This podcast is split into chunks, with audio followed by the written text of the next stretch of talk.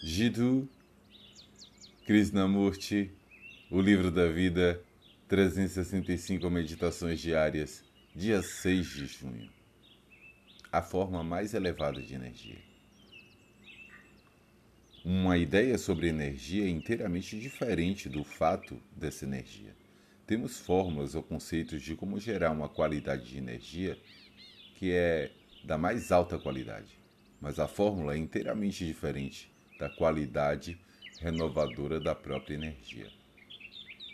A forma mais elevada de energia, o apogeu, é o estado da mente quando ela não tem nenhuma ideia, nenhum pensamento, nenhum senso de direção ou motivo. É a energia pura. E essa qualidade de energia não pode ser buscada depois. Você não pode dizer, bem, Diga-me como consegui-la, o modus operandi, o caminho. Não há caminho até ela. Para descobrir a natureza dessa energia, devemos começar por entender a energia que é desperdiçada diariamente. A energia do falar, do ouvir um passarinho, uma voz, do olhar para o rio, para o vasto céu, e os aldeões sujos, desleixados, doentes, famintos.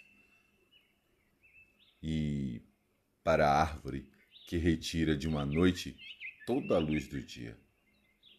A observação de tudo é energia. Nós a obtemos do alimento, dos raios do sol.